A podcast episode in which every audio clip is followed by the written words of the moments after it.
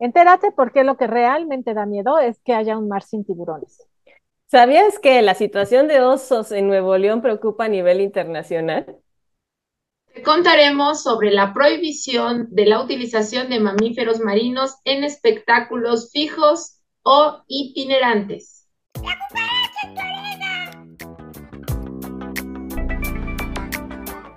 Bienvenidos a otra emisión más de La Cucaracha en tu oreja, el noticiero, el noticiero con las noticias de animales más importantes de la semana.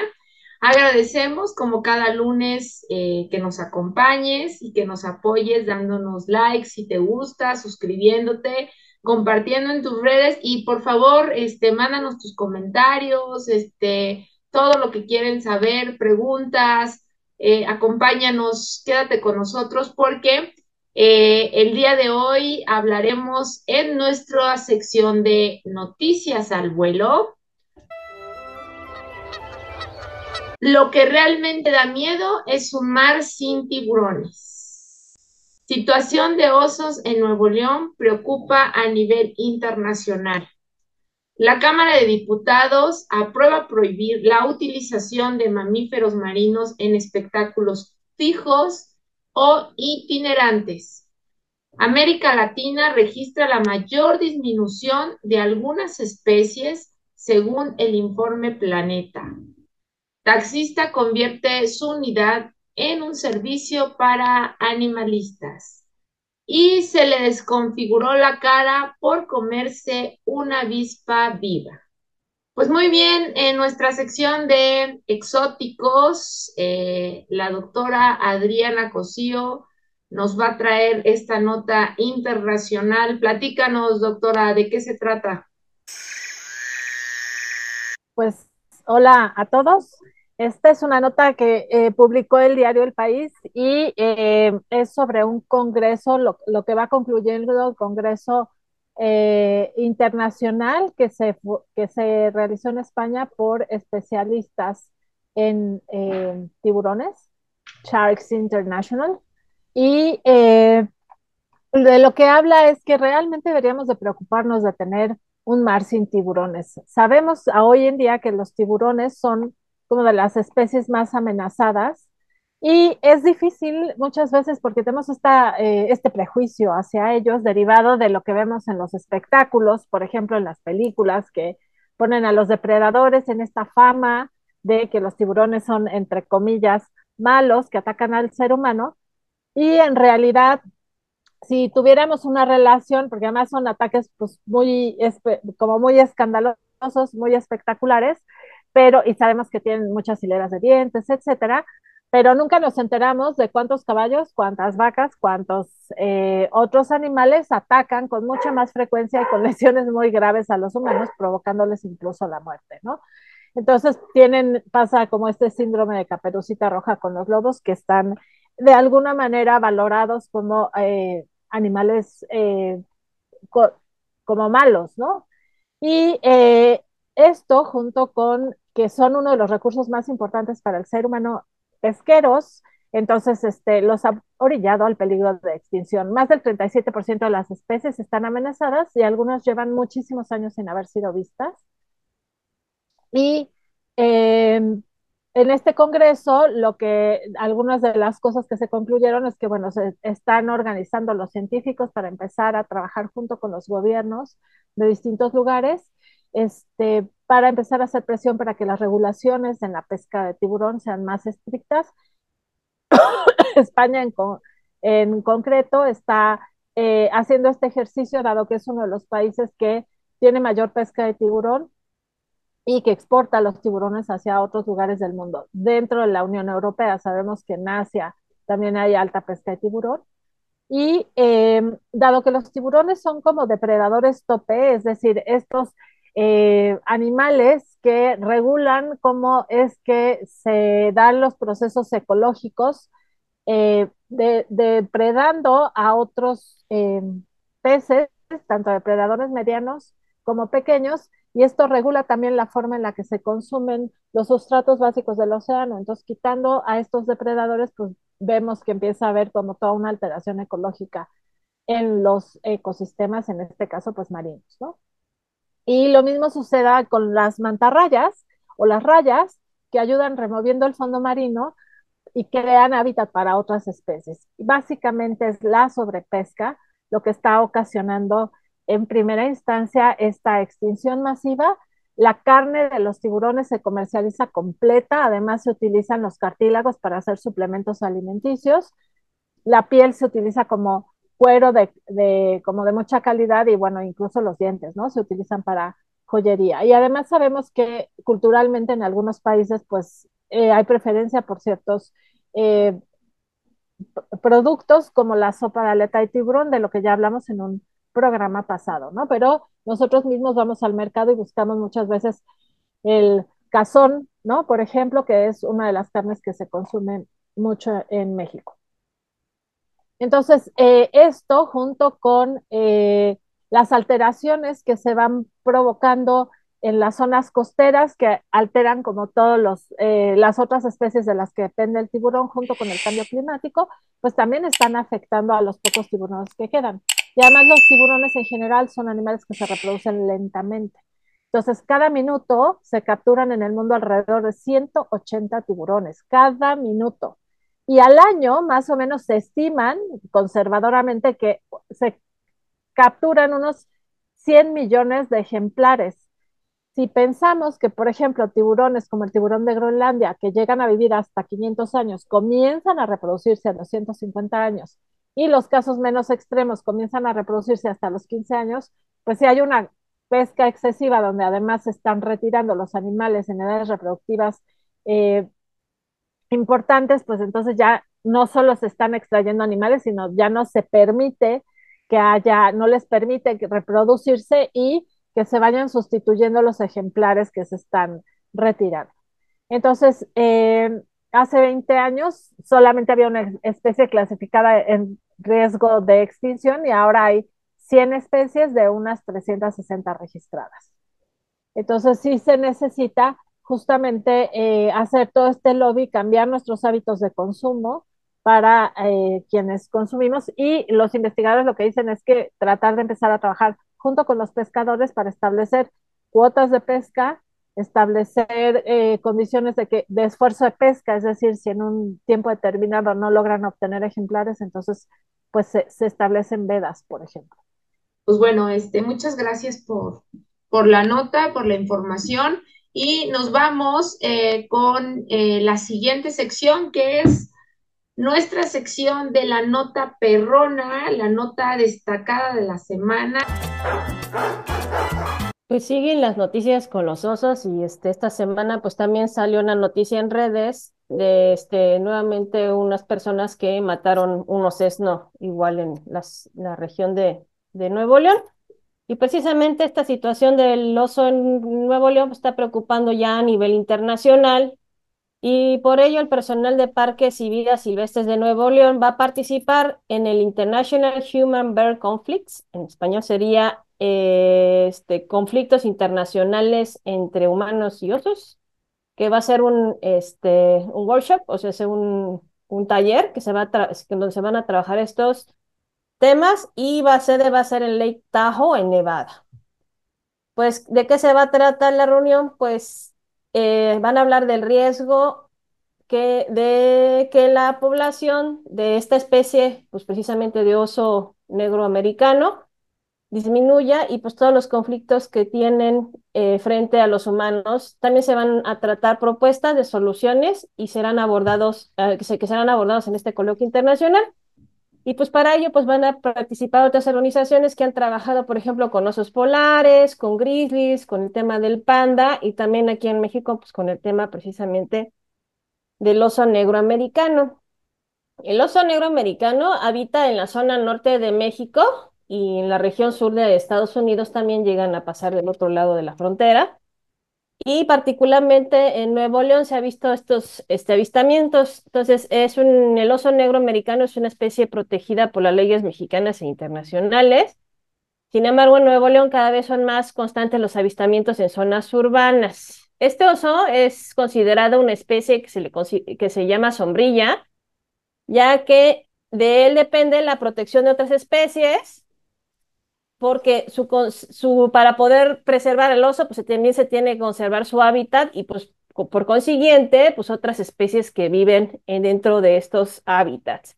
Y también se le conoce como, o se le da la denominación de, las, de una especie de bandera. ¿Y qué son las especies bandera? Pues precisamente porque como es un animal carismático, se, llama la atención al público en general, pues atrae el apoyo de iniciativas para implementación de programas de conservación, precisamente por, por esto. El lema de esta cumbre pues va a ser caminos de progreso, conectar personas y conservar a los osos. Y pues este tipo de conflictos pues no solamente se, está, se, está, se da con el tema de osos, también pumas y otros este, animales que pues han entrado en conflicto con los seres humanos, pues precisamente porque nosotros los seres humanos hemos estado invadiendo los lugares donde ellos normalmente habitan o también por desastres naturales o causados por los seres humanos. en esta zona en particular, a principios de año, hubo un incendio muy fuerte en esta zona que es el límite entre eh, Monterrey y Tamaulipas, pues, ¿y esto qué provocó? Pues que el oso le costara trabajo pues precisamente conseguir alimento y pues está bajando a, alimentarse del ganado de, de, muchos, de muchos de estos este, lugares y también pues las presas que normalmente el oso consumía pues han o, se, o murieron durante los incendios o se desplazaron a otros lugares. Entonces, pues realmente todo este problema de nosotros, los seres humanos con los animales, pues lo hemos causado pues principalmente nosotros, los animales pues, están aquí y ahora tenemos que buscar precisamente pues soluciones, ¿no? para poder garantizar eh, que estos animales sobrevivan a largo plazo y, este, y, pues de la mano de, de, expertos. Pues muy bien, pues muchas gracias. Este, vámonos con nuestra siguiente sección donde platicaremos eh, de esta eh, reforma a la Ley General de Vida Silvestre que ya se está cocinando y que ya fue aprobada en la Cámara de Diputados. Eh, la prohibición de la utilización de mamíferos marinos en espectáculos fijos o itinerantes, así como de cualquier actividad distinta a la investigación científica o enseñanza para su conservación y preservación.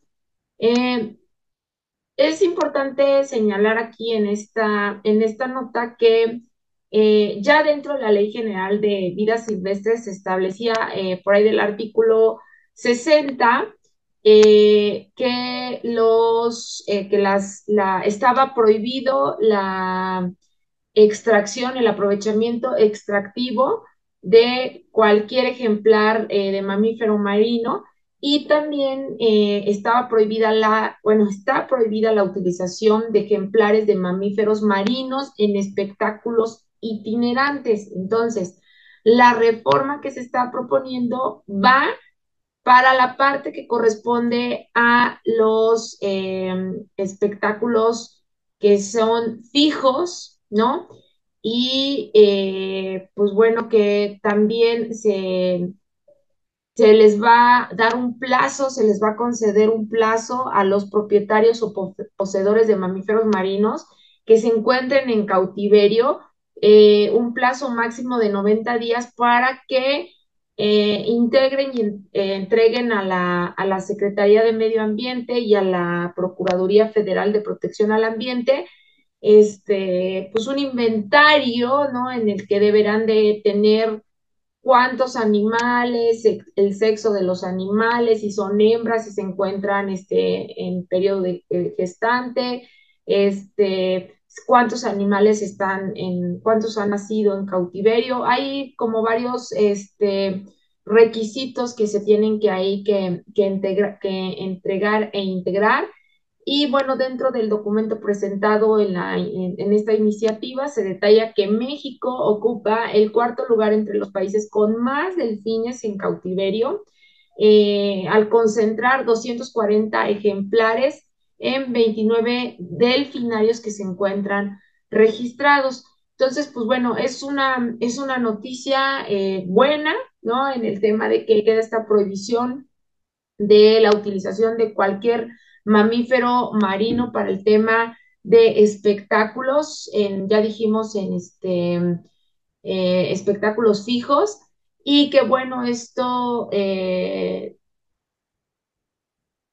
es importante que se haga con el cuidado este, que se requiere para que no pase lo que ocurrió con, con, el tema de los animales de circos y una prohibición que se hizo a vapor sin tener primeramente, o sea, primero debería de ir el control y el registro, yo creo, de todos los animales que se encuentran, las condiciones, a dónde se van a ir, o sea, tiene que estar primero el plan este, ya eh, integrado antes de, de la prohibición, porque otra vez, si no se tiene, si no se tienen números, por lo que veo, no se tienen los números, porque la iniciativa también está en, que eh, tengan que detallar todos estos puntos, lo cual, pues, evidentemente arroja que no los tienen. Entonces, no lo tienen con certeza de cuántos, este, cuántos animales hay de cada especie. Entonces, debería de tenerse ya el plan integrado de, a ver, yo tengo tantos, en este lugar tenemos tantos animales de estas especies, y a dónde se van a llevar, en cuánto tiempo, para que entonces este, pueda fluir de manera eh, correcta en beneficio siempre de los animales. Porque si las cosas se hacen a vapor, vamos a acabar con situaciones y condiciones que van a ser perjudiciales para, para todos estos animales, ¿no? Entonces, creo que hay que eh, estar muy atentos a esta a esta eh, reforma que si se aprueba ya en el Pleno y que queda ya este, aprobada y lista para su publicación, saber qué va a pasar con estos animales y a dónde se, se pensarían o a dónde se llevarían las condiciones de los traslados. O sea, hay muchas, muchas cosas importantes que nos tendrían que informar antes de eh, decir se prohíbe, se acabó y les vamos a dar 90 días para que lo resuelvan. Bien, este, pues vámonos con eh, nuestra siguiente sección. Pues bueno, desde la ciencia tenemos otra vez malas noticias. Esta es una nota de la jornada que eh, publica información sobre el último informe, el informe de este año, informe Planeta Vivo del Fondo Mundial para la Naturaleza, que es el WWF en las, por las siglas en inglés. Entonces, Planeta Vivo 2022, en donde se hace un reporte. Este, este es un reporte que se emite cada dos años y que lleva más de 50 años este, dando información eh, sobre lo que va sucediendo con los animales. Y eh, en este caso de, se estudiaron, o sea, el informe eh, es el resultado de estudios conjuntos de distintos investigadores que se dedican a la conservación de más de 32 mil poblaciones y de 5.320 especies en todo el mundo, hasta donde entiendo son especies de vertebrados, no están considerando invertebrados. Y lo que eh, reporta es que desde 1970 hay una caída devastadora en las poblaciones de mamíferos, aves, anfibios, reptiles y peces de un 69%, pero que en América Latina, incluyendo México, se registra una disminución de hasta 94% en las poblaciones de algunas especies. Esto quiere decir están casi eliminadas, queda el 6% de lo que era la población en 1970, ¿no? Y muchas veces estas poblaciones tan pequeñas son, como lo dijo alguna vez el investigador Hafter, muertos vivientes, o sea, ya no van a poder sostenerse como poblaciones ni a la especie, por supuesto. Unas de las poblaciones más afectadas son las de especies de agua dulce, las que tienen este mayor descenso a nivel mundial, con 83% de descenso en eh, las, el tamaño de población en las poblaciones. ¿Cuáles son las causas de esto? Principalmente, pues las sabemos, pero van de nuevo. Una es la degradación y pérdida del hábitat, esto que nosotros cada vez vamos construyendo más urbanizando, expandiendo la frontera agrícola y además este, metiendo vías de comunicación donde no debería de haberlas porque estas traen a su vez una mayor expansión.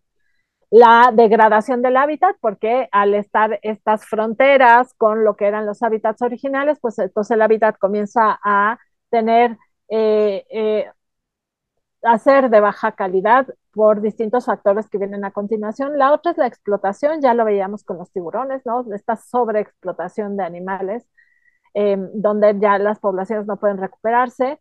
En la introducción de especies invasoras, estar llevando y trayendo animales y plantas de un lugar a otro o incluso este, invertebrados. Y en el caso de vertebrados, pues son muchas veces especies que compiten o que depredan a las que vivían ahí, no son capaces de eh, enfrentarse a este nuevo depredador que llega de repente o a este nuevo competidor que llega de repente. La contaminación también, ¿no? E, esto de la degradación del hábitat, pues en parte tiene que ver con la contaminación. Sabemos que eh, la contaminación es un problema grave y casi siempre se enfoca desde cómo está afectándonos a nosotros, pero afecta a todos los otros animales y a las plantas también. Y esto está acabando con las especies. ¿Por qué? Porque reduce su reproducción, los afecta hormonalmente, los intoxica, entonces las poblaciones ya no pueden sostenerse. También el cambio climático que, y, las enfermedades y, todos estos conjuntos pues, se, se potencializan entre sí, son sinérgicos. Entonces, esto, esta creciente destrucción que continuamos haciendo de la naturaleza, pues va impactando de manera catastrófica en las poblaciones de vida silvestre y por supuesto nos va a afectar a nosotros, ¿no? No, no, no somos exentos, somos animales dentro de este planeta y nos va a pasar lo mismo. Entonces, más o menos se calcula que se ha perdido el 17% de la extensión original de los bosques, tan solo de los bosques, y el otro 17% está degradado y cada año desaparecen unos 10 millones de hectáreas en una superficie que, equivaldría a lo que es el país de Portugal completo. A este ritmo, pues no, no, no se va a sostener nada. Y eh, es, este reporte lo que dice también es que muchas de las especies eh, ya están en un punto de no retorno, era lo que les comentaba arriba, ya no se van a poder eh, recuperar y esto desencadena efectos en cascada porque pues las especies dependen unas de otras. Entonces, este, un poco está, ellos vuelven a poner el ejemplo con los tiburones y las rayas en los océanos, que han disminuido un 71%, es lo que dice este reporte en el pasado medio siglo, y la presión pesquera se ha multiplicado un 18% desde 1970. ¿no? Entonces, pues otra vez salen a relucir los tiburones y las mantarrayas como el ejemplo de lo que va siendo una catástrofe ambiental que nos puede llevar a todos a la extinción sin exagerar. Vámonos a la eh, siguiente sección que es la madriguera. Y pues bueno, tenemos aquí en, esta, eh, en estas noticias que pues bueno, siempre a veces son para reír o para llorar, pero hoy tenemos esta para compartir también eh, que es una noticia amable del taxista que convierte su unidad en un servicio eh, pues para trasladar también animalitos. Y entonces, este, pues bueno, cuentan ahí en la nota que este señor Luis, que es taxista desde hace más de 20 años, aproximadamente tiene 10 años que decidió dar el giro convirtiendo su unidad de taxi en un taxi animalista, un taxi donde se puede subir a cualquier clase de mascota en toda la Ciudad de México. Y este, pues bueno, mm, este, este es un, este, una buena, una buena noticia, ¿no? De algo que, de alguien que eh, presta o convierte su, su, su, taxi, perdón, en, este, en, amigable con los animales. ¿Y cuánta falta no nos hace, no? O es una nota que la verdad es que ya ni debería ser nota porque si, si supuestamente estamos en una sociedad en donde nos hemos ya convertido en, en familias este, multiespecies, en donde el animalito es parte de nuestra eh, familia y pues tenemos igual de, de, igual forma trasladarnos con ellos al restaurante, al, este, al médico, al doctor, este, llevarlo, incluso ya dijimos, a, tiendas departamentales que ya les permiten el acceso y todo esto, pues bueno, necesitamos también un transporte que también sea amigable con los animales. Entonces, pues bueno, que más gente se vaya sumando. Seguramente hay, por ahí también yo conozco otra persona que da este servicio, pero en realidad son contados, ¿no? De repente son como muy poquitos y se vuelven nota justamente porque no hay muchos, ¿no? O sea, si pedimos este, eh, el transporte público, si andamos en un transporte o transporte privado, De repente nos dicen, es que no puedes llevar, este, no puedes llevar a los, a los, este, a los animalitos, ¿no? Es que yo no puedo transportarlo, ¿no? Entonces, ya vimos la, la nota de la semana pasada que era a los perritos que incluso son de asistencia, que los sacaron del metro, ¿no?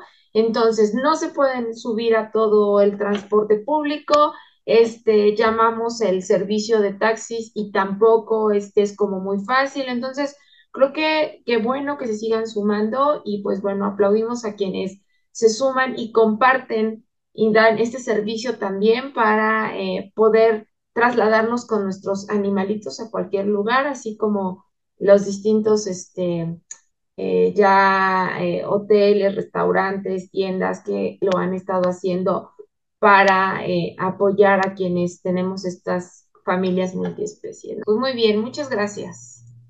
Y bueno, pues vámonos a los, nuestra sección de Etotip. Hola, buenos días. Esta vez comentaré sobre aquellos gatos que les dicen que son traicioneros porque al ser acariciados atacan o agreden a quien lo hace. Y bueno, pues hay señales que nos indican que, lo, que van a agredir.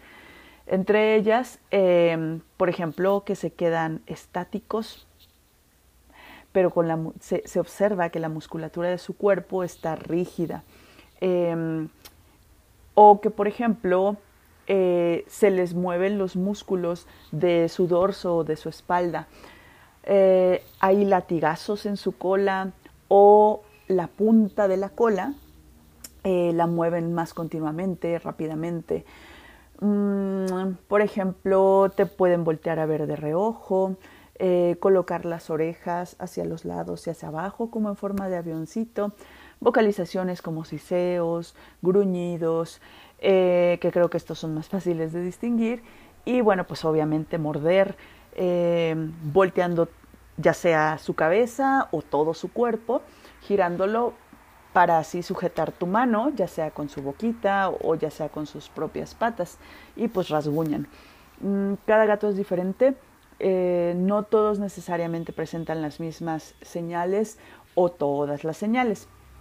Mm, por ello, observar a tu gato para que te enseñe hasta dónde tolera tus caricias es el primer paso para evitar esta interacción negativa entre ambos. Ahora, si tu gato no avisa, puede ser que sean señales muy sutiles o que ya no presenta estas señales, que la agresión es más rápida porque ya se dio cuenta que es mucho más efectivo agredirte, pero ya con la mordida como tal, eh, que a mostrar todo el repertorio eh, que te comenté anteriormente. Entonces, evita que esto suceda. No forces a que resista tus caricias. Una vez que tu gato ya demostró que agrede bajo esta situación, eh, es bastante probable que lo vuelva a hacer porque ya te lo advirtió. Así que tú te pones en mayor riesgo y para tu gato es la mejor manera de aprender a cómo evitar que lo sigas acariciando. Eh, recuerda que cada experiencia em, de agresión para ese gato cuenta y eh, le es más efectiva. Entonces, te mueres por acariciarlo, tus gatos, eh, perdón, em, son los consentidos de tus hijos, si quieren tus hijos se derriten por acariciarlos. Bueno, con paciencia y poco a poco es posible que tu gato lo vaya aceptando y ambos mejoren esa interacción. La clave es la comunicación recíproca observando eh, incluso hasta cuántas veces te permite acariciarlo. Supongamos que a la quinta vez ya te mordió. Entonces, seguramente antes de esa quinta caricia, eh, ya te dio varias señales. No llegues a esa quinta caricia, eh, detente en la tercera y premialo. Entonces, dos, una vez que has logrado reconocer las señales, no esperes a que muestre más señales. Tres, para que tengas una ventana de oportunidad de enseñarle a que lo puedas em, tocar, por ejemplo, consigue tres premios alimenticios, eh, esos que sepas que se derrite por ellos, regálale uno y eh, reserva los otros dos para el ejercicio. Entonces, el ejercicio consiste en que a la vez que lo acaricias, tú le das el premio alimenticio. Si se acaba el premio alimenticio, se acaba el ejercicio de acariciarlo. Tienes otro premio, inténtalo nuevamente y listo, hasta ahí llega. Recuerda que poquito es más. Eh, así aprendió mucho más que a que el ejercicio sea prolongado. Em, que si puedes lograr más, seguro, eh, pero hazlo poquito a poquito y en otra ocasión puedes repetir el ejercicio. Y recuerda, eh, evita acariciarlo a contrapelo o con las puntas de tus dedos siempre es con la palma completa de tu mano o incluso con el dorso, pero haciendo una ligera presión sobre su cuerpo. Eh, las razones por las cuales agrede cuando lo acaricias pueden ser varias. Recuerda llevarlo a revisión médica para que se descarte si hay dolor o si hay alguna alteración de su piel, eh, como que tenga escamas, esté seca o su piel esté rojiza, que haya menos pelo o en cierta zona o que no estén uniformes esos pelos, si cambiaron de color o si tuviera parásitos, eh, por si se rasca continuamente.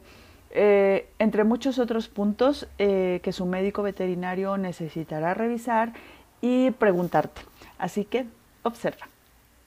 Pues muchas gracias, Gaby. Como siempre, este, traes ahí información para, para ponerla en práctica para que podamos tener una mejor convivencia con nuestros animalitos y siempre pues respetándolos y entendiéndolos. Muchas gracias, Gaby. Y pues bueno, nuestra siguiente sección. Un influencer chino se comió una avispa viva en redes y se le desfiguró la cara y fue expuesto en TikTok. Por medio de Twitter, un usuario difundió un video el cual posteriormente, anteriormente fue, había sido borrado TikTok, después de denuncias de varios usuarios de la red social, y lo que pasó fue lo siguiente. Wang Chan, un hombre originario de China, fue en tendencias sociales luego de que intentó comerse una avispa viva. Sin embargo, pues le salió, como decimos aquí, el que, el disparo por la culata, ¿no? porque terminó con su cara desfigurada. Entonces, mediante Twitter, eh, este Wang Chang pues, subió este video y luego también eh, fue suspendido este video en Twitter y también en TikTok después de denuncias de diversos usuarios en redes sociales. Este es un video que dura aproximadamente 36 segundos. No se observa al Chan a punto de comerse una avispa completamente viva. ¿Y por qué se supo que estaban vivas? Pues porque se veían los movimientos de las alas, pues este se lo metió a la boca y el momento que le metió el picotón, pues escupió al, al insecto. Y pues, ¿qué pasó? Pues en un siguiente video que también él subió a redes sociales, pues aparece ya en un hospital con toda la cara desfigurada por la reacción alérgica de la picadura de avispa, pues esto, pues, este, pues, conmocionó las redes porque pues, mucha gente se enojó pues, precisamente por, por el maltrato de este individuo a la avispita, que tenía todo el derecho de este, defenderse, y aparte, pues porque expone la salud de Toto. Sí, claro, pues muy bien, pues muchas gracias. Eh, por favor, no dejen de eh, compartir, de darnos likes si les gustó, de mandarnos sus comentarios y recuerden que ya estamos, que pueden encontrar el podcast de todos los programas que tenemos y que nos pueden seguir ya también en diferentes plataformas, en nuestra página web, en, Spotify, en iHeartRadio. Entonces, eh, pues bueno, los esperamos el próximo lunes y esperamos traerles como siempre y buscarles las mejores notas de la semana. Muchas gracias.